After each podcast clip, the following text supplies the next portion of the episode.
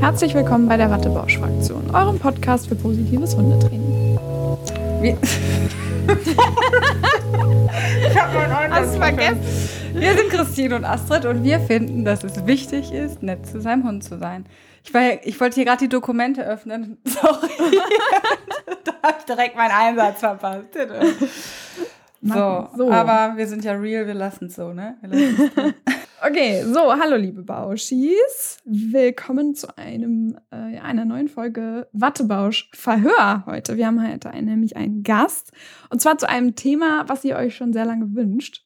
Und wir haben endlich äh, jemanden gefunden, den wir dazu interviewen können. Und zwar ist das die liebe Nadine Zöllner von Alltagshelden Hundetraining. Die ist, äh, sie sitzt oder wohnt in Steinhagen und ist Hundetrainerin und hat ihre Ausbildung bei der Kumkane Familiari gemacht. Ähm, ist auch in dem Netzwerk Trainieren statt Dominieren drin. Und sie hat einen Schwerpunkt, der auf dem individuellen Welpen- und Junghundetraining liegt, hat aber auch eine Passion fürs Medical Training und ja, wird he uns heute dazu ein paar Fragen beantworten. Ich freue mich sehr. Ja, ich freue mich auch sehr auf unsere Interviewpartnerin, die Nadine. Das klingt alles sehr, sehr spannend schon. Und ja, dann erstmal herzlich willkommen, Nadine. Schön, dass du da bist. Wir freuen uns. Ähm, stell doch dich und deine Hunde gerne mal vor. Erzähl uns ein bisschen was über dich und wie bist du zum positiven Training gekommen? Warst du schon immer auf der Wattebausch-Seite oder gab es auch andere Zeiten? Also erzähl uns gerne mal ein bisschen dazu, wenn du magst. Ja, hallo und danke schön, dass ich dabei sein darf, dass ihr mich eingeladen habt. Ich bin Nadine und ich wohne zusammen mit meinem Partner und unserer Golden Retriever-Hündin Mali in Steinhagen. Das ist in der Nähe von Bielefeld. Mali ist jetzt drei Jahre alt und bis vor kurzem lebte noch Lea bei uns und durch sie bin ich auch zum positiven Training gekommen. Allerdings anders als bei vielen Trainern nicht dadurch, weil wir irgendwelche besonderen Herausforderungen im Alltag hatten, sondern weil ich das Training mit Hunden einfach so unglaublich spannend finde. Und Hunde faszinieren mich schon, seit ich sprechen kann und so habe ich schon als junges Mädchen zahlreiche Bücher über Hunde verschlungen und mit Lea natürlich ganz viele unterschiedliche Trainings ausprobiert ich würde sagen, dass ich da schon großmehrheitlich positiv unterwegs war, zum Beispiel im Begleithundetraining oder in der Rettungshundearbeit und im Dummy-Training. Aber so richtig positiv wurde es dann, als ich 2019 die Trainerausbildung bei Comcane Familiare in der Schweiz gemacht habe. Das habe ich eigentlich erstmal nur mit dem Gedanken gemacht, für mich selber viel mehr über das Hundetraining zu erfahren, weil es mich einfach so wahnsinnig interessiert. Und Nebenbei habe ich ein ganz tolles Praktikum in einer Hundeschule gemacht und dabei gemerkt, wie viel Spaß mir eigentlich der Unterricht und das Training mit den Menschen und ihren Hunden macht. Ja, und dann bin ich direkt nach der Ausbildung in der Schweiz mit meiner eigenen Hundeschule durchgestartet. Zu dem Zeitpunkt haben wir noch in der Schweiz gewohnt und seit 2021 gebe ich jetzt hier rund um Steinhagen Hundetraining. Ach krass. Wie kam das eigentlich, ja, dass du zurückgezogen bist? Ja. also äh, kommst du hierher oder kommst du aus der Schweiz eigentlich? Ja, gute Frage. Ich komme hierher. Ich komme ursprünglich aus Gütersloh, bin der Liebe wegen in die Schweiz gezogen und dann allerdings wieder in die Heimat zurück, weil ich gemerkt habe, Familie und Freunde, die brauche ich einfach näher um mich. Okay, schön. Genau, und dann habe ich die Zeit in der Schweiz für die Ausbildung unter anderem auch genutzt. Und dann hast du hier einen Neustart nochmal mit der Hundeschule quasi gemacht. Ne? Also die Kunden sind ja dann doch sehr weit auseinander. Die konntest du ja wahrscheinlich leider nicht mitnehmen, zumindest nicht persönlich. Manche sind ja vielleicht im Online-Training dann geblieben. Ne? Ja, genau. Und ich muss auch tatsächlich sagen, da war ja gerade Corona, dass mir ah, das ja. am Anfang schon so ein bisschen Bauchschmerz bereitet hat. Der Gedanke daran, hm, jetzt läuft sie gerade in der Schweiz richtig gut und mhm. jetzt nochmal so ein Neustart in Steinhagen. Aber es ist super. Ja, also ich könnte es mir gerade nicht schöner vorstellen. Ach, schön, das hört sich toll an. Mali ist auch eine ganz süße, die habe ich ja auch schon kennenlernen dürfen. Genau. ganz toller Schatz auf jeden Fall. Ja, dann danke erstmal für deine Vorstellung. Dann haben wir jetzt auf jeden Fall mal so ein bisschen mehr über dich erfahren, so ein Gefühl für dich bekommen. Ähm, unser Thema ist ja heute das Medical Training. Vielleicht kannst du uns ja einmal sagen, was Medical Training überhaupt ist, weil das ist ja irgendwie so ein Wort, ja, okay, Medical und Training, hm, ja, irgendwie Tierarzt vielleicht oder so, ne? Und an sowas denkt man dann, aber was kann man sich denn da so konkret drunter vorstellen? Ja, also Medical Training bedeutet, dass ich gezieltes Training mit meinem Tier mache, um es auf medizinische oder pflegerische Maßnahmen vorzubereiten. Das kann zum Beispiel sein, einfach den Hund zu bürsten, zu baden, vielleicht Zecken zu entfernen, die Krallen zu schleifen, Ohrentropfen zu geben und vieles, vieles mehr. Und das oberste Ziel des Ganzen ist, äh, den Stress zu minimieren bzw. ganz zu vermeiden, den viele Hunde bei all diesen Maßnahmen haben. Und das Tier lernt bei Medical Training auch Signale in eine Position hineinzunehmen. Und in dieser Position wird es dann behandelt. Und es muss dann also nicht fixiert werden, sondern kooperiert mit dem Menschen. Und das ist das Besondere an dieser Art des Trainings. Und sogar schmerzhafte Maßnahmen wie das Blutabnehmen können über sorgfältiges und kleinschrittiges Training über positive Verstärkung trainiert werden. Das finde ich ja sowieso immer so spannend bei Medical Training, zu was die Hunde bereit sind, wirklich sich. Absolut. Ja, also dann sieht man Hunde, die liegen auf der Seite, ne, irgendwie lassen sich dann Blut abnehmen und das ist Wahnsinn, inwiefern die, die so ein Vertrauen entgegen oder was sie bereit sind, über sich ergehen zu lassen, sagen wir mal so, wenn man es entsprechend wertschätzend mit ihnen trainiert und ihnen die Chance dazu gibt. So, ne? Total. Also wenn, wenn dem Hund die Möglichkeiten gegeben werden, selber zu entscheiden, wann Pausen sind und wie weit man gehen kann, zu wie viel Kooperation sie in der Lage sind. Wahnsinn. Ja. ja. Total man stelle sich, ja, man stelle sich mal vor, irgendwie, wie viele Menschen ja eigentlich diesen selbst so super Stress haben mit ihren Hunden und wissen, oh, meinem Hund geht so schlecht. Jetzt, ne, wenn ich zum Tierarzt fahre oder wenn wir zu Hause vielleicht bürsten müssen. Es gibt ja Hunderassen, die brauchen das ja auch. Und ähm, ja, da ist das schon extrem praktisch, so, ne, im Hunde-Mensch-Alltag. Auf jeden Fall. Haben. Ja, jetzt äh, eine Frage und zwar, wo kommt Medical Training her? Also ist das was, was es schon immer im Hundetraining gab oder es hat das vielleicht seinen Ursprung woanders oder gibt es Bereiche, wo es noch angewandt wird, außer bei unseren Haushunden? Kannst du da vielleicht noch ein bisschen was zu erzählen? Ja klar, das Medical Training kommt ursprünglich aus dem Bereich der Zoo- und Wildtierhaltung, denn Tiere wie zum Beispiel Löwen oder Delfine oder Nashörner oder Eisbären, die kann ich nicht einfach festhalten, wenn ich pflegerische oder medizinische Untersuchungen durchführen will. Genau, die sind einfach viel zu groß und auch viel zu gefährlich. Und ja, ich kann die nicht mit meiner körperlichen Kraft bezwingen. Und außerdem wäre es auch so, dass diese Zwangsmaßnahmen für die Zootiere total belastend wären. Und jedes, sie jedes Mal unter Narkose zu setzen, wäre wiederum sehr riskant. Und aus diesem Grund werden schon seit langer Zeit die, äh, Tiere in zoologischen Einrichtungen gezielt auf solche Maßnahmen vorbereitet. Also von diesem Training können wir ziemlich viel lernen. Ja, aus der Not heraus wahrscheinlich dann wirklich, ne, weil es anders nicht geht. Das ist ja noch erstaunlicher eigentlich, dass sich Wildtiere sogar auf sowas einlassen. Ja, genau. Ja, total ja. irre. Ich habe auch mal ein Buch gelesen, ich weiß gar nicht, irgendwas mit positiver Verstärkung natürlich. Aber der Titel war auch irgendwie, da ging es auch um Delfin, der sich immer diesen äh, medizinischen Maßnahmen entzogen hat und dann immer hat auf den Beckengrund äh, sinken lassen. Und dann mussten die auch über positives Training halt rangehen. Und dann hat das auch, hat er sich wirklich über Kooperation da super behandeln lassen. Und vorher hat er halt einfach gesagt, nee, ne, mache ich nicht. Und dann, da ist es halt auch schwer. Dann kannst du ja irgendwie klar nicht hinterher schwimmen, den hochholen oder keine Ahnung. Ne? Also ja. total spannendes Thema. Ja. Die sind ja auch deutlich schneller als wir. Ja, ja. ja und, und viele Tiere ergreifen auch einfach total schnell die Flucht. Ja, genau. Ja. ja. Genau. Und, und wirklich der Stress, also die sind ja auch dann gerade so im Zoo oder so sowieso wahrscheinlich auch schon vielen stressenden Situationen manchmal ausgesetzt. Ne?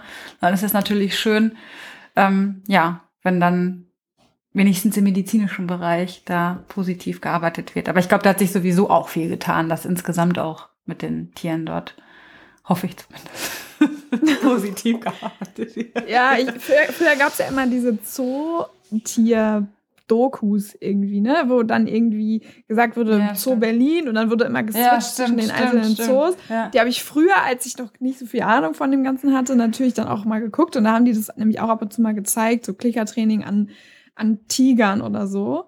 Und äh, jetzt heute kann ich das nicht mehr gucken, Ähm, es geht einfach nicht mehr. Ich, äh, mich stresst das zu sehr dann einfach, weil ich es irgendwie, wow, ja. Ähm, aber doch, da hat man es dann doch schon ein paar Mal gesehen, dann bei solchen ja, ja Dokumentationen stimmt. irgendwie. Gut, dann haben wir jetzt geklärt, wo kommt Medical Training her? Was ist Medical Training überhaupt? Jetzt aber finde ich auch noch interessant, warum findest du das Thema so spannend oder warum findest du das so wichtig? Du hast es ja eigentlich schon so ein bisschen angedeutet, ne, dass es für den Alltag wichtig ist, aber es interessiert mich auch noch mal, warum du persönlich oder warum allgemein es einfach wichtig ist. Ähm, ja, also ich persönlich finde es einfach super krass zu sehen, was durch Kooperation alles möglich ist und ich habe es nämlich an meiner Mali persönlich erfahren. Die hat in der Jugendentwicklung schlechte Erfahrungen gemacht und hatte dann Angst vor Manipulation an Körper jeglicher Art. Also wenn ich nur schon die Krallenschere in die Hand genommen habe, ist sie geflüchtet. Die ist auch bei einem Silber geflüchtet.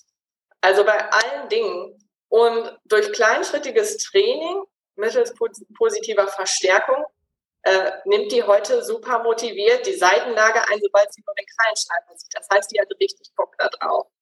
Und durch die Selbstbestimmung, die sie im Medical Training hat, konnte ich ihr Vertrauen zurückerlangen. Und für mich ist es im Training immer total wichtig, auch wenn ich Kunden was erzähle, dass ich das selber durchgemacht habe und dass ich da voll hinterstehe. Und deshalb stehe ich so sehr hinter diesem Medical Training.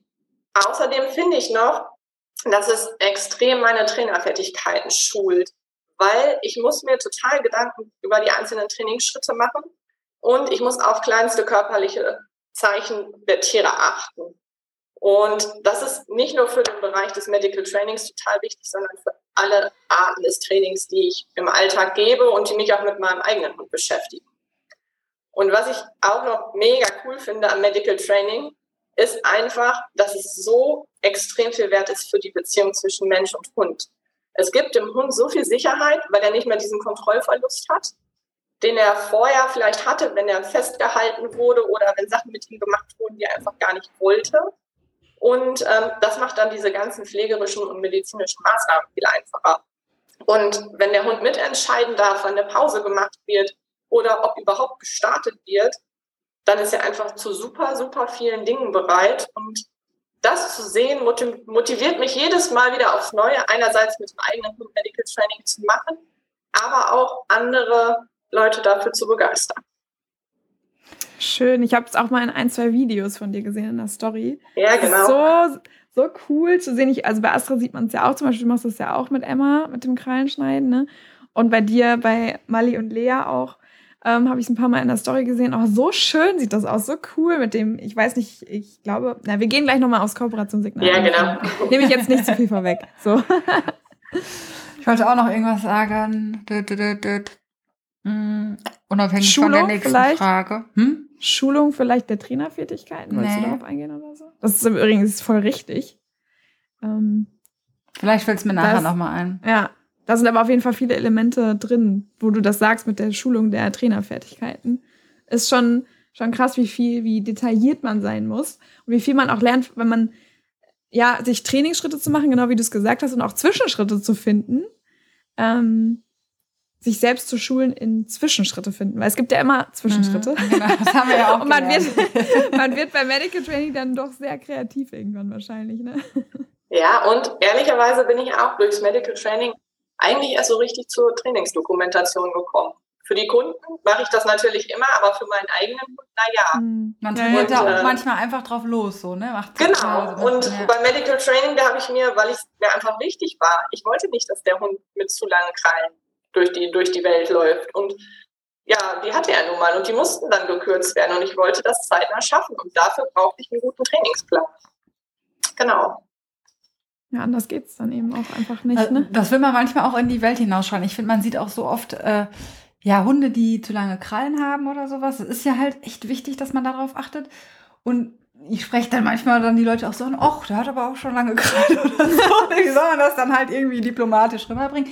Ja, der lässt sich die nicht so gerne schneiden. Ne? Oh, und es gibt ja wirklich Möglichkeiten, dass der Hund Absolut. zulässt. Ne? Emma hatte schon Angst vor diesem Geräusch einfach, ne? Dieses Krrk, also mhm. das Gerät. Ne? Ähm, ich glaube, du machst es ja über äh, über den Schleifer. Über den Schleifer. Ja, genau. Ne? genau. Ich mache es über die ähm, Zange, diese Schere da, genau. Das ist ja schon gruselig. Das ist ja schon, was auch so, so medizinische Maßnahmen mit sich bringen. Alleine manche Hunde finden ja schon die Anwesenheit von fremden Objekten ja irgendwie schon ätzend, ne? Ja, genau. Und, Und das ist dann schon so, ja. Sorry. Und wenn ich mir überlege, Mali, die liegt jetzt in Seitenlage, wenn ich das mache, ich bin eigentlich auch dann ziemlich nah an ihrem Kopf, wenn ich ja. die Vorderpfoten bearbeite. Und dann dieses Geräusch vom Krallenschweif. Das auch noch, genau. Genau, das ist schon nicht ganz ohne. Ja. Ja, total cool. Dann, ich bin dann immer so, wenn ich, wenn wir dann so Interviewpartner zu solchen Themen haben, denke ich immer, du musst mehr solche Sachen machen. Ja, ich bin dann auch immer voll motiviert. Ich bin dann auch ja. immer so, boah, ja, und im Endeffekt bin, kannst du ja nicht alles machen, aber. ja, aber Medical Training ist schon vor allem, je älter der Hund wird, irgendwie wird es immer, man muss ja dann doch öfter mal zum Arzt und solche Sachen. Ja, doch. Lohnt sich immer. Ja. Auf jeden Fall. So, jetzt. Übrigens auch, wenn es so warm draußen ist, wie im Moment, ein ziemlich gutes Indoor-Programm. Ja, stimmt. Das stimmt. Ja. Das stimmt. Ähm, ja, jetzt kommen wir zu was, was äh, wahrscheinlich, jetzt geht es quasi ins Eingemachte, ne? was für die Leute jetzt richtig interessiert. Was konkret beinhaltet denn jetzt Medical Training? Also und was gehört alles dazu? Ja, also zum einen gehört dazu, dass ich das Anfassen des Hundes ankündige. Denn alles, was angekündigt wird, gibt dem Hund Erwartungssicherheit. Du kannst das zum Beispiel im Alltag schon total gut üben, indem du deinem Hund jedes Mal ankündigst, wenn du ihn anleinst oder wenn du die Pfoten abputzt, dass das schon wie zu einer Routine wird. Also der Hund weiß Bescheid, wenn die das und das sagt, dann werde ich als nächstes angefasst. Dann gehört beim Medical Training noch dazu, dass ich mit meinem Hund ein Kooperationsverhalten trainiere. Das bedeutet, dass der Hund ein bestimmtes Verhalten oder eine Position zeigt, in denen er gut behandelt werden kann und die eine richtig gute Belohnungsgeschichte haben. Das heißt, der Hund muss dieses Verhalten total gerne ausführen. Und durch dieses Verhalten zeigt der Hund dann nachher während der Behandlung, dass er bereit dafür ist. Und dann gibt es noch so etwas, ja, man kann es als Exit-Strategie bezeichnen.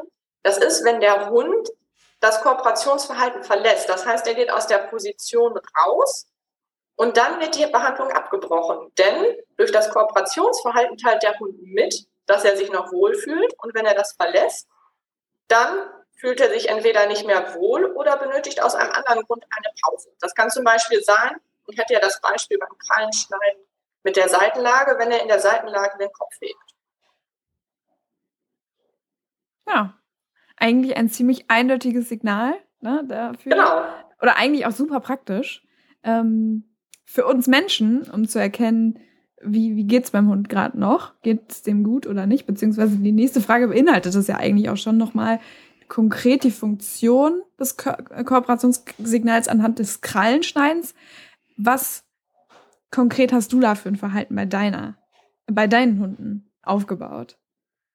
Ja, ich habe für Lea und Mali die Seitenlage auf so einem kleinen blauen Gästehandtuch aufgebaut. Die Idee war nämlich, ich möchte was haben, was ich überall mit hinnehmen kann. Und denn das Ziel ist ja, dass ich das im Zweifelsfall nachher auch mit in die Tierarztpraxis nehmen kann. Muss ich jetzt dafür gar nicht, weil ich ja das Kleinschneiden selber mache, aber es wäre möglich. Das sollte ja das Ziel sein. Und dieses blaue Gästehandtuch ist für die Hunde zum Signal geworden, leg dich auf die Seite. Und im Vortraining sozusagen, als ich das Kooperationsverhalten aufgebaut habe, habe ich diese Position total hochwertig belohnt. Und ich habe auch immer mehr die Dauer gesteigert, damit die Hunde in der Position bleiben und auf die Belohnung warten. Und heute ist das dann jetzt so, wenn ich die Krallen schleifen möchte, dann lege ich das Handtuch auf den Boden und der Hund legt sich in Seitenlage drauf. Und jetzt habe ich ja eben gesagt, dass meine Mali echt blöde Erfahrungen mit den Manipulationen am Körper gemacht hat. Und deshalb wollte ich irgendwie eine doppelte Absicherung haben. Und dann habe ich mir noch überlegt, dass wir zusätzlich noch das Fotogeben mit reinnehmen. Das bedeutet, sie liegt in Seitenlage und sobald sie bereit ist, gibt sie mir die Foto. Das habe ich natürlich vorher auch als Kooperationsverhalten aufgebaut. Das heißt, ich habe immer Fotogeben sehr, sehr hochwertig verstärkt. Genau, und dann ist das jetzt so, sie legt sich auf die Seite, sobald sie dieses blaue Handtuch sieht, legt sich da drauf und ich setze mich neben sie und warte, dass sie mir die Foto gibt. Und dann kann ich die Kralle schleifen und wenn ich jetzt aber sehe, sie gibt mir die Foto nicht von alleine, also ich halte ihr nicht meine Hand hin, sondern sie gibt sie von alleine. Macht sie das jedoch nicht, ist sie noch nicht bereit. Und nach fünf Durchgängen machen wir immer eine Pause Und dazu sage ich dann Pause und streue ein paar kleine Futterbröckchen neben sie auf den Teppich. Wir machen nämlich das Krallenschleifen meistens bei uns auf dem Teppich. Und ähm, das Handtuch bleibt dabei liegen. Und Mali frisst diese Futterbröckchen und wenn sie dann zur Weiterarbeit bereit ist, dann legt sie sich einfach wieder hin. Und meistens ist es sogar so, und das ist ziemlich cool, dass sie von diesen kleinen Futterbröckchen, das sind vielleicht fünf oder sechs Stück, nur sich schnell ein, zwei schnappt. Und dann geht es auch schon weiter, weil sie nämlich wirklich Bock da drauf hat. Und das ist für mich eine ganz coole Information, weil so weiß ich, dass sie wirklich bereit ist.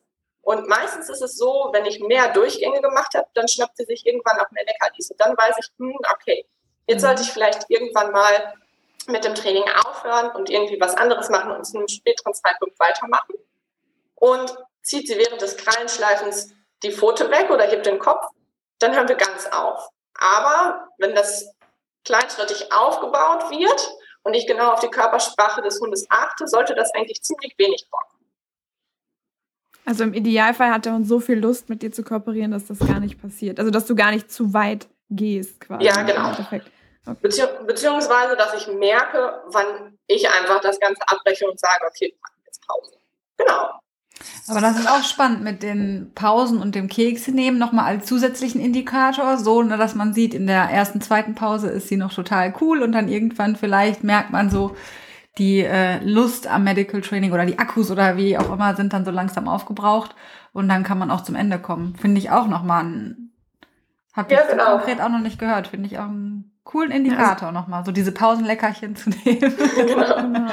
ja. genau, und meistens machen wir es tatsächlich noch so, ähm, weil Mani recht lange Haare noch zwischen den Zehen hat, dass ich die ähm, vorher schneide. Das heißt, wir machen so ein, zwei Tage so ein Warm-up, manchmal auch nur einen Tag, je nachdem, wie sie so bereit ist.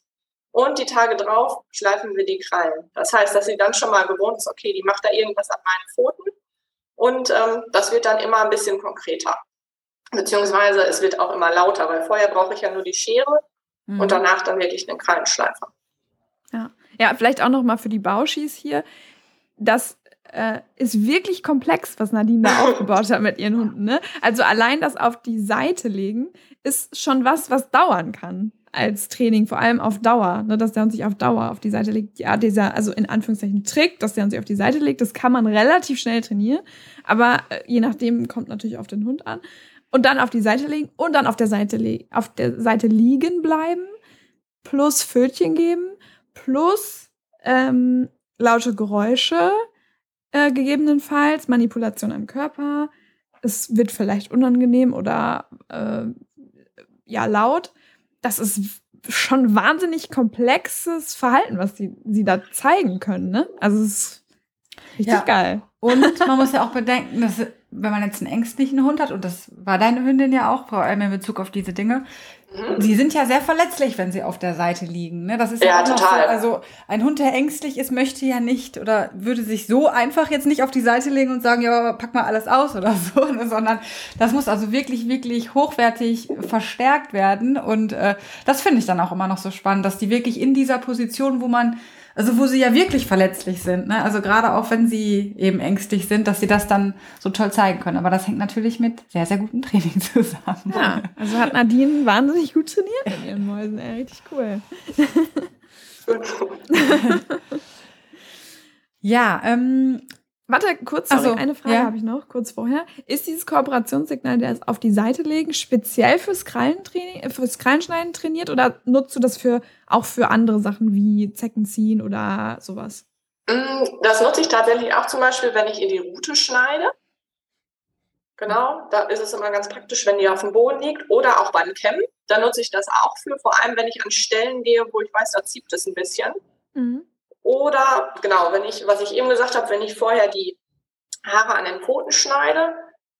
Ansonsten benutze ich das eigentlich im Moment nicht. Okay.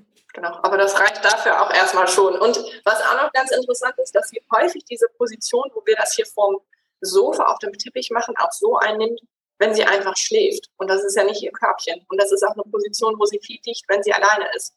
Und das zeigt mir auch nochmal, okay, das ist eine Position, die hat eine gute Verstärkungsgeschichte, da ist sie einfach gerne. Ja. Ja, Ortskonditionierung dann auch. Genau. Ja, schön. Ja. Nee, warum ich das gefragt habe, ist, es hätte ja zum Beispiel sein können, dass du noch andere Kooperationssignale für andere Sachen hast oder so. Das war der Achso, ja, ich habe tatsächlich, wenn sie zum Beispiel eine Zecke hat, blöderweise hat sie die häufig im Gesicht.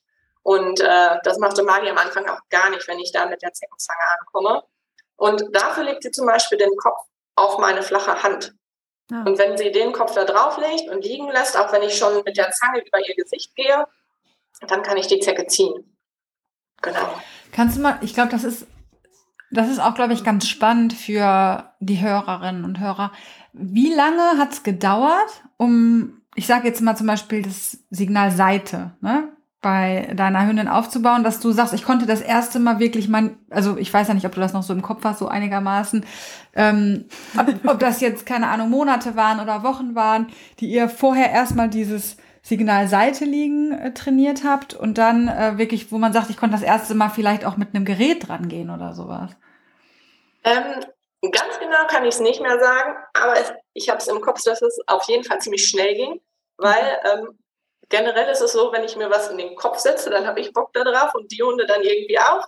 Und äh, dieses auch einfach nur auf die Seite legen, das haben wir erstmal total viel überall in der Wohnung geübt. Also wie so ein ähm, Trick im Prinzip habt ihr das. Genau, gemacht. wie so ein mhm. Trick. Und ich finde es sowieso immer cool, wenn man das den Hunden oder auch den Menschen im Training alles mal wie ein Spiel oder wie ein Trick verkauft, weil das nochmal eine ganz andere Motivation auslöst. Ja. Genau, und dann habe ich das langsam geformt, dass sie sich auf das Handtuch äh, dass sie sich dem Handtuch erstmal nur nähert, dass sie sich anschließend äh, auf das Handtuch legt, dann, dass sie sich in Seitenlage legt, dass sie liegen bleibt, dass sie auch, dass sie länger liegen bleibt, dass sie auch liegen bleibt, wenn ich mit irgendwelchen Gegenständen da was mache.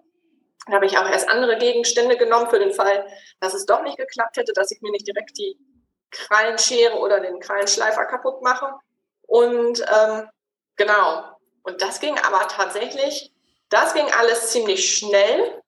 Die anderen Schritte, da muss ich dann sagen, bin ich vorsichtig geworden, weil ich ja auch wusste, die hatte vorher extrem Schiss. Mhm. Und äh, dann wollte ich selber auch nichts kaputt machen und das wirklich alles so tausendmal durchdacht. Und ähm, genau, deshalb kann ich da jetzt gar nicht mehr sagen, wie lange das gedauert hat. Aber es fing zum Beispiel damit an, dass ich ihr die Gegenstände präsentiert habe, also über klassische Konditionierung, dass sie sieht, okay, der Gegenstand bedeutet, ich bekomme eine super Belohnung. Dann war der Gegenstand wieder weg wieder nach vorne, super Belohnung. Also war es das dann nachher in Seitenlage. Dann habe ich in ihrer Anwesenheit Nudeln geschliffen. Das heißt, dass sie äh, schon mal an das Geräusch gewöhnt wird.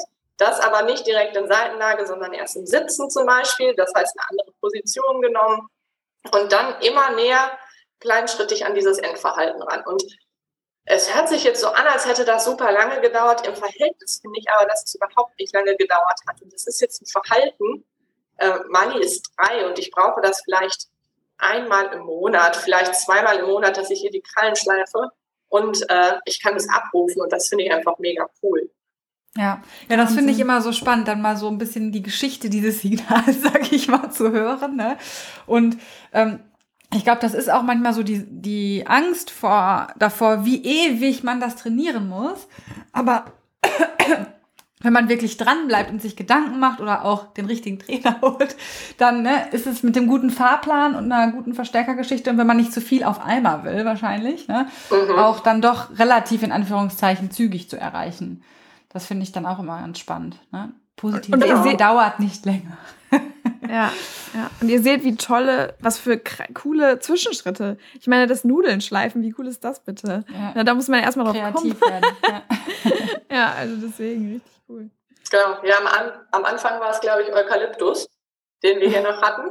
genau, und ich habe immer, immer mehr Gegenstände ausprobiert, wie ich was schleifen könnte, dass ich möglichst nah an das Geräusch rankomme, wie sich nachher so ein bisschen eine Kralle an. Ja, genau. cool. Ähm, ja, was, ähm, also wir haben ja gerade schon mal gesagt, zum Beispiel Blut abnehmen oder sowas kann man äh, zum Beispiel ja auch trainieren oder so. Was kann man alles mit Medical Training erreichen? Ähm, Genau, vielleicht gerne auch aus, so aus deinen eigenen Fa Erfahrungen.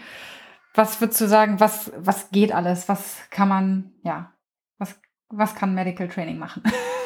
Also, oder auch vielleicht unabhängig von den Übungen, was macht es mit dem Hund oder was auch immer du dazu sagen möchtest. Also erstmal würde ich sagen, es ist gefühlt alles möglich und ähm, naja, der Mensch limitiert so, sozusagen das Training. Also wenn der Mensch sich richtig in die Sachen reinfuchst, und sich für bestimmte, ja, bestimmte Herausforderungen einen Trainer dazu nimmt, der von außen nochmal drauf guckt oder vielleicht auch sich selber schon filmt, das ist auch noch extrem viel wert, ähm, dann würde ich sagen, sind dem Ganzen fast keine Grenzen gesetzt. Und der Vorteil ist, es gibt einfach dem Hund extremst viel Vertrauen, weil er kann ja durch sein Verhalten ähm, das Verhalten des Menschen beeinflussen. Und das ist gerade für solche Situationen, was ich eben zum Beispiel gesagt habe, Mali liegt. Mali liegt und ich sitze, das heißt, ich bin einfach über ihr. Das gibt ihr halt total viel Sicherheit. Und ähm, ich kann dieses Medical Training auch total gut zur geistigen Beschäftigung nehmen. Das heißt, wenn es irgendwie draußen schlechtes Wetter ist oder wie jetzt im Moment einfach viel zu warm, dann mache ich solche Sachen im Haus. Und wenn ich dann noch wie das Medical Training nutzen kann, was ja auch für den Alltag total sinnvoll ist, dann habe ich echt zwei Fliegen mit einer Klappe geschlagen. Ja, das stimmt. Das ist, ne, vielleicht, bevor man an, keine Ahnung, den 185. Trick arbeitet, kann man wirklich ja, genau. dann ne, für die Zukunft seinem Hund äh, wirklich noch was Gutes tun und äh, Medical Training machen. Genau. Ja, sehr ja. cool. Ja. Also vielleicht auch noch mal kurz so ich will dir nicht die Show stehlen, Nadine, ne? Aber vielleicht nur einmal ein Beispiel noch. Ich habe ja einen Hund zu Hause, wisst ihr alle, der sich nicht gern von Fremden anfassen lässt, der auch schon mal zu Aggressionsverhalten neigt oder geneigt hat, wenn man ihn äh, ja in, über seine Grenzen bringt. Und durch das Medical Training tatsächlich lässt er sich super gut vom Tierarzt anfassen. Klar, dem geht's nicht super geil damit. Der ist wahrscheinlich nicht so toll, super krass entspannt wie die Mali oder die Lea. Aber wir kommen da durch und ähm, gut durch auch, ne, dass äh, mein Hund trotzdem die Tierarztpraxis betritt, ohne dass er gezwungen werden muss, dass äh, er nicht zittert, dass er einigermaßen entspannt ist und sich von Fremden anfassen lässt. Nur mal, noch mal um so einen Ausblick, das heißt, also es gibt ja viele Menschen, die so einen Hund haben wie Malcolm und dann denken, das wird nie was. So. Und auch das ging sehr schnell, ähm, wenn man äh, da dran bleibt. Deswegen sehr cool. Nochmal nur so als Ergänzung. Sorry. Ja, sehr gut. Äh, und dieses, ich glaube, es wird ja nie was. Genau die Gefühle hatte ich ja selber auch. Ja, klar. Und ja. Äh, das ist auch einfach ein total mieses Gefühl, weil man sich so richtig hilflos fühlt. Ja. Genau. Wie cool, also was man alles erreichen kann. Ist das Training denn jetzt für alle Hunde geeignet? oder für alle Hunde wichtig? Oder gibt es Hunde, wo das überhaupt keinen Sinn macht, wo du sagst, boah, nee, dafür ist das nicht geeignet? nee, gibt es nicht. Also meiner Meinung nach ist es absolut für alle Hunde geeignet und jeder Hund profitiert davon total, denn äh, jeder Hund muss irgendwann mal zum Tierarzt und muss vielleicht auch irgendwelche pflegerischen Maßnahmen über sich ergehen lassen. Und wenn der Hund das freiwillig mitmacht und gerne zum Tierarzt äh, geht, ist einfach allen total geholfen. Und ähm, ja, das beste Beispiel ist eigentlich auch noch, alte Hunde können auch total gut ins Training einsteigen, denn als ich mit Mali eingestiegen bin, dachte ich natürlich, okay, Lea soll das auch nochmal mitmachen. Die hat zwar eh alles mal super mitgemacht, aber das Krallenschleifen kannte sie nicht. Und ähm, die hat das so gerne gemacht, dass das noch eine von den Beschäftigungsmöglichkeiten war, die wir noch kurz vor ihrem Tod durchgeführt haben, als sie nur noch liegen konnte. Das heißt, die war körperlich, konnte sie nicht mehr, geistig war die noch fit und ich brauchte was, womit ich sie beschäftigen konnte. Und dann habe ich ihr die Krallen geschliffen. Die mussten nicht geschliffen werden, aber wir haben das immer ein, wieder ein bisschen gemacht, weil sie wirklich darauf noch Bock hatte. Toll. Oh, schön. Ey. Da siehst du auch mal, wie viel Spaß die an dem Training hatte, ne? Dass sie das ja, absolut bis, bis ganz zum Schluss gerne mit dir gemacht hat. Ey, richtig, richtig schön. Gab natürlich auch leckere Hundewurst. Klar. ja, ähm, Medical Training, ja, dauert ja halt seine Zeit nicht so lange, wie wir vielleicht gedacht haben, aber man muss ja trotzdem ein bisschen Zeit investieren fürs Training und jetzt hat man so einen tollen Plan und alles läuft super und man bereitet auf den Tierarztbesuch vor oder auf was auch immer. So, und dann muss der Hund zum Tierarzt, obwohl man sagt, scheiße, das ist im Plan jetzt noch nicht dran. Ja, also ich bin eigentlich noch nicht so weit. Ähm, hast du vielleicht ein paar Notfall- oder Managementmaßnahmen, ja, wie man sich da nicht alles zerschießt beim Tierarzt, obwohl man jetzt sagt, mein Hund ist vielleicht noch gar nicht so weit, dass er beim Tierarzt selbst auch ja Kooperationssignale zeigen kann oder überhaupt fressen, ja fressen kann oder keine Ahnung. Also gibt ja Hunde unterschiedlichster ähm, ja, Varianten, ne, die sich dann unterschiedlichster, unterschiedlich fühlen eben beim Tierarzt. Hast du da Ideen, ja. um es angenehmer zu machen? Absolut. Also als erstes würde ich mir wirklich gut überlegen, ob die geplante Maßnahme wirklich durchgeführt werden muss. Es gibt Sachen, da geht kein Weg dran vorbei, Aber es gibt auch immer was, wo vielleicht noch ein späterer Termin ausgemacht werden kann und wo ich den Hund doch noch zumindest durch ein bisschen Training vorbereiten kann. Und wenn es nur ist, ähm, dass ich anfange, Berührungen anzukündigen oder ihm beibringe, dass es gar nicht schlimm ist, wenn ich ihn von oben fixiere. Das kann ich alles durch kleinschrittiges Training, das zumindest auch relativ schnell trainieren. Und wenn es jetzt aber doch nicht möglich ist, den Termin zu verschieben, sollte ich wirklich gucken, dass das Stresslevel vom Hund so gering ist wie möglich. Also es sollte wirklich nur das Nötigste durchgeführt werden. Manchmal ist es ja tatsächlich so, dass ein Tierarzt noch auf die Idee kommt, ach ja, wir könnten ja noch mal eben das und das angucken. Dann als Mensch wirklich für seinen Hund einzustehen und zu sagen, nee, der ist noch nicht so weit und körpersprachlich sagt er gerade das und das. Das finde ich total viel wert. Außerdem würde ich gut gucken, dass ich als Vertrauensperson so viel übernehmen kann wie möglich. Einige Sachen kann ich nicht übernehmen, aber wie zum Beispiel das Fixieren oder das Hochheben oder vielleicht auch vorne am Kopf stehen des Hundes, das geht auf jeden Fall. Und jetzt habe ich ja eben gesagt, das Stresslevel gut kontrollieren und das kann ich gut machen, indem ich dem Hund äh, Futter präsentiere. Das heißt, dass ich gucke, kann der in der Situation das Futter noch nehmen? Dann nehme ich richtig hochwertige Leckerlis und das kann zum Beispiel Käse oder Leberwurst sein oder irgendwas anderes, was der Hund richtig gerne mag. Und wenn er das Futter nehmen kann, dann kann mit der Behandlung fortgefahren werden. Ansonsten erstmal nicht. Und was auch noch total wichtig ist, ist, dass ich die ganze Zeit auf die Körpersprache des Hundes achte und wie er das Futter nimmt. Das heißt, das gibt mir gute Informationen darüber, wie ist der gerade vom Stress her. Und es lohnt sich total in solchen Situationen, wenn ich merke, mein Hund kann nicht mehr, Pausen zu machen. Das heißt, für den Hund einzustehen und zu sagen, Moment, wir müssen kurz einmal unterbrechen, einmal durchschnaufen, vielleicht vom Tisch runter, wenn der Hund unbedingt auf dem Tisch behandelt werden muss, dass der einmal wieder zu sich kommen kann. Und was ich total wichtig finde, ist, wenn der Hund kooperiert in einer Situation, die er eigentlich richtig, richtig doof findet, das muss unbedingt honoriert werden. Das heißt, die ganze Zeit richtig hochwertig. Und die ganze Zeit bedeutet richtig, richtig viel hochwertiges Futter rein. Was man auch machen kann, ist, dass man zum Beispiel eine Schlecktube nimmt, wo der Hund die ganze Zeit schlecken kann. Das heißt, dass man da eine Dauerfütterung hat und der Hund gleichzeitig auch noch ein bisschen abgelenkt ist. Genau. Und was noch vielleicht ein, ein letzter Tipp dafür ist, die Gesamtsituation, so blöde sie dann vielleicht war, so positiv wie möglich zu beenden. Weil der Hund lernt ja einfach immer. Und wie er jetzt diesen Tierarztbesuch abspeichert, hat massiven Einfluss darauf, wie er das nächste Mal in die Praxis geht. Das heißt, vielleicht kann ich am Ende mit dem Hund im Behandlungsraum noch irgendwie ein paar Leckerlis auf den Boden streuen oder so ein kleines Schnüffelspiel damit machen. Vielleicht hat der Tierarzt auch noch Leckerlis, die er dem Hund geben kann. Das heißt, dass der Hund noch eine positive Verknüpfung mit der gesamten Situation hat. Ja, schon alleine, so wie du sagtest, wenn er auf dem Tisch behandelt werden muss, Ne? Also das gibt ja vielen Hunden auch oder nimmt ja vielen Hunden auch schon Stress, wenn man sagt, können wir das Ganze nicht auf dem Boden machen. Ja, genau. Ne? Das ist ja, ja, dieser Tisch ist ja auch so glatt und einfach irgendwie kacke. Klar, manche Sachen muss man natürlich äh, auf dem Tisch machen, aber ganz, ganz viel kann man auch unten machen. Ja, total. Und eben habe ich ja auch gesagt, für den eigenen Hund einstehen einfach die Frage am Anfang stellen. Also könnten Sie meinen Hund auch auf dem Boden behandeln? Ja. Und viele Tierärzte sagen ja, aber sie kommen ja. selbst natürlich nicht unbedingt auf die Idee, weil es ja praktischer ist, das hochzumachen. Genau. Ja. ja.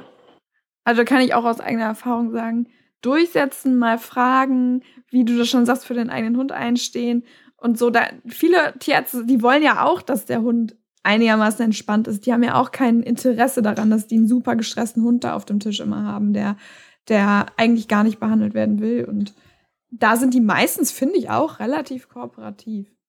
Ja, da haben sie selber ja auch was von. Ja. Wird ja dann im Zweifelsfall auch weniger gefährlich für die Tierärzte. Das stimmt. Das stimmt. Ich habe aber allerdings auch manchmal das, also es gibt auch, finde ich, Tierärzte, die manchmal schwierig sind. Ne? In dem, und das, das ist das, was du sagst mit dem Einstehen. Da muss man manchmal wirklich so ein bisschen Ellenbogen dann auch haben. Ähm, zum Beispiel Thema Ankündigung. Ne? Also es fängt damit an, ja, dass einfach eventuell mein Hund lässt die sich anfassen. Also ich habe es schon erlebt, lässt die sich anfassen. Ja, grundsätzlich, wenn sie kommt, lässt sie sich anfassen, dann kommt sie zum Tierarzt und dann ist der im Begriff, die hochzuheben. Und dann sage ich, stopp.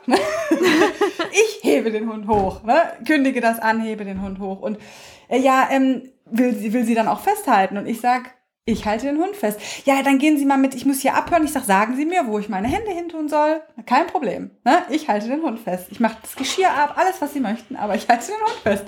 Und ich meine, das war das letzte Mal, dass wir bei diesem Tierarzt waren, aber auch Ankündigung, Analdrüsen oder Spritzen setzen oder sonst irgendwas. Ne? Da kriegt man dann so ähm, tolle, ich, sorry, ich bin jetzt ganz kurz im Talk, aber das machen die. Aufreger muss auch mal sein, ganz kurz, ja. ähm, das, das, ähm, ja, äh, machen Sie das alles wie immer. Äh, da muss nicht viel Geschiss drum gemacht werden, so ankündigen oder so. Machen Sie das wie immer. Ich sage Punkt eins, ich mache es immer so. Also es wäre für meinen Hund erstmal völlig irritierend, wenn jetzt plötzlich eine Spritze in sie reingerammt wird. Ne? Und ich möchte mal ganz ehrlich Sie sehen. Sie sind im äh, Behandlungszimmer, die nette Sprechstundenhilfe lenkt sie gerade nett ab und zack, rammt man ihnen so ein Blutabnahmeteil da rein. Ja, ich glaube, da weiß ich nicht, da würde man doch ja leicht mindestens verwirrt, aber doch vielleicht auch ein bisschen aggressiv reagieren. Ne?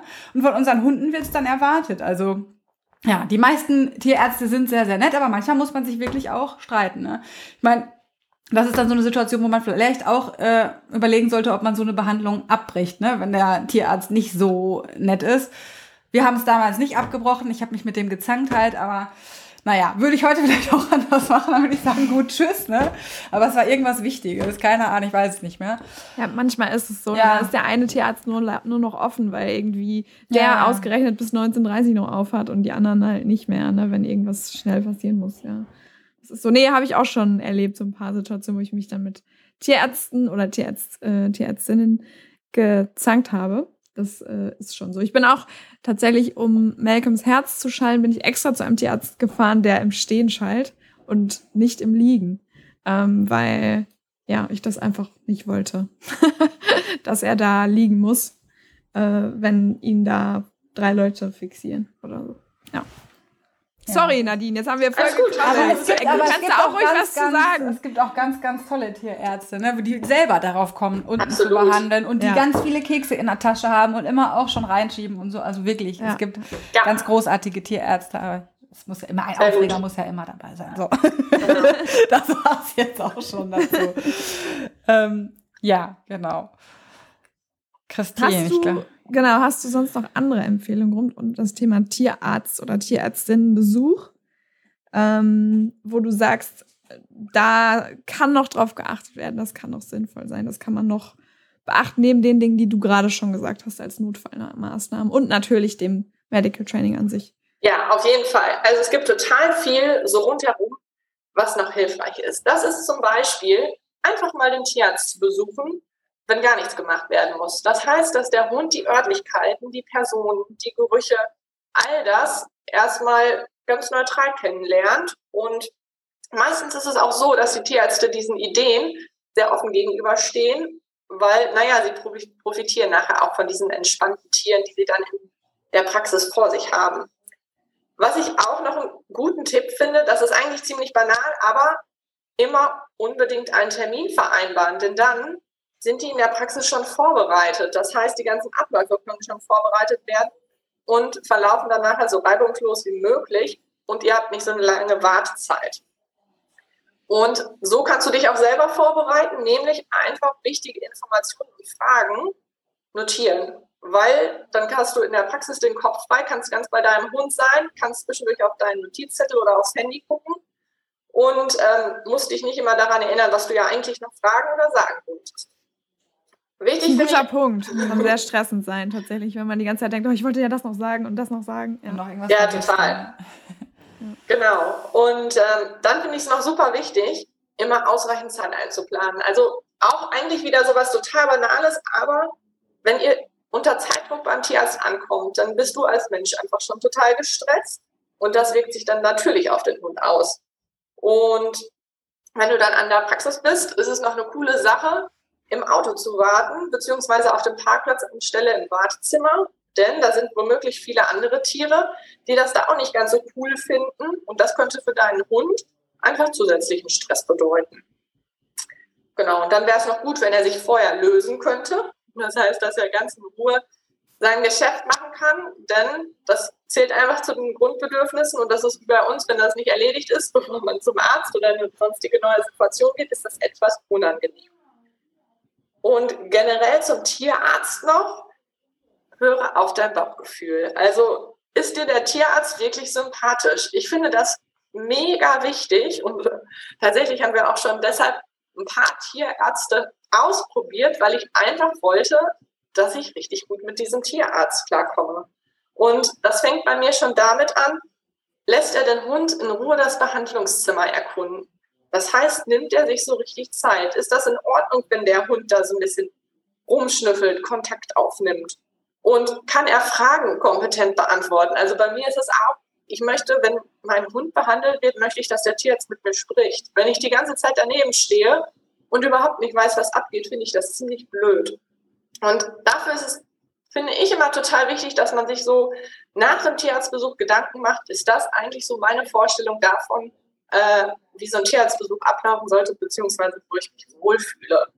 Und das Coole ist auch noch, es gibt tatsächlich auch Tierärzte, die zu den Menschen nach Hause kommen.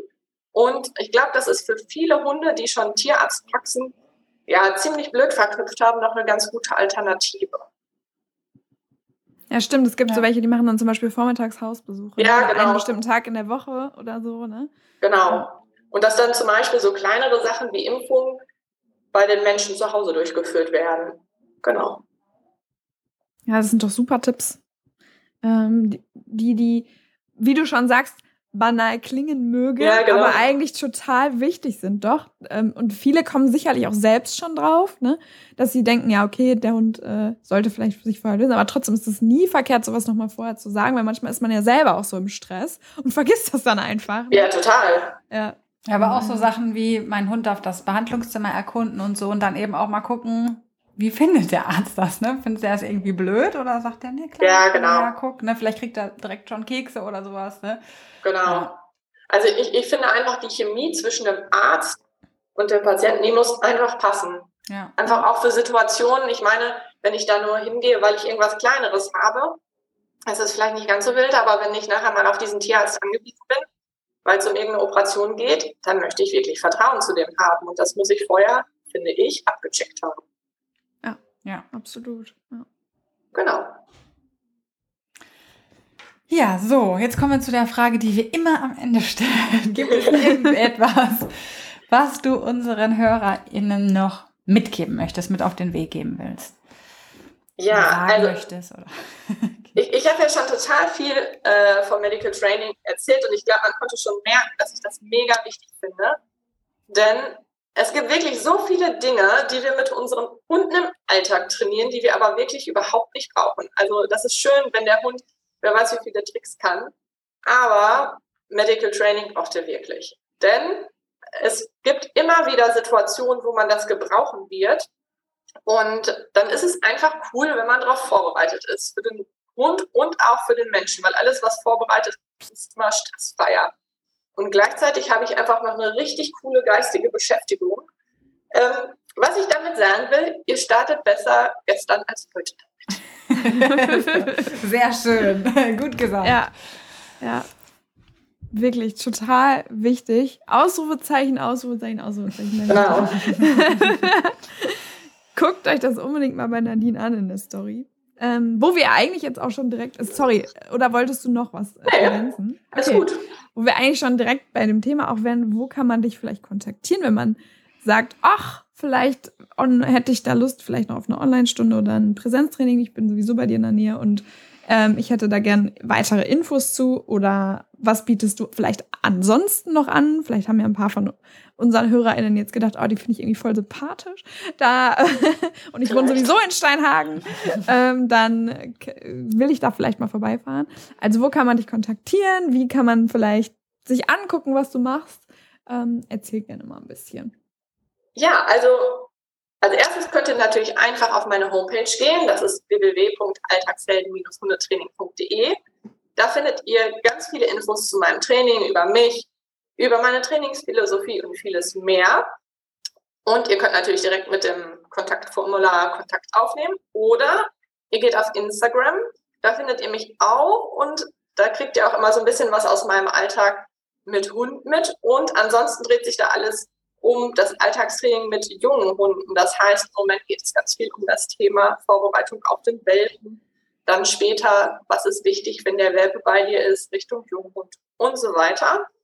Denn mein Schwerpunkt ist ja auf dem Training mit Welpen und Junghunden. Das bedeutet, ich begleite junge Hunde und ihre Menschen auf dem Weg in einen glücklichen und entspannten Alltag, damit aus kleinen Alltagshelden große Alltagshelden werden. Und da gehört Medical Training natürlich dazu. Und das kannst du halt auch schon ganz kleinschrittig mit deinem jungen Hund aufbauen. Das passt sehr gut zusammen, ja. ja das hast du schön gesagt. Mit dem aus, damit aus kleinen Alltagshelden große Alltagshelden. Finde ich richtig süß. das war richtig schön. Genau. Und wir verlinken Nadines äh, Website natürlich auch in unserer ähm, in unseren Show Notes und verlinken ihr Instagram natürlich auch bei uns auf Instagram, sodass ihr da natürlich direkt draufklicken könnt und gar nicht viel suchen müsst. Ja, dann sind wir auch schon beim Ende. Ich finde, die Zeit ist jetzt wirklich schnell verflogen. Ja, ähm, rucki zucki. Ja. du hast es immer sehr schön auf den Punkt gebracht. Ähm, wenn du unsere Fragen beantwortet hast. Also vielen, vielen Dank, dass du dir die Zeit genommen hast jetzt. Ähm, Ganz gerne. Danke schön. An einem Freitagnachmittag. Bei bestem Wetter.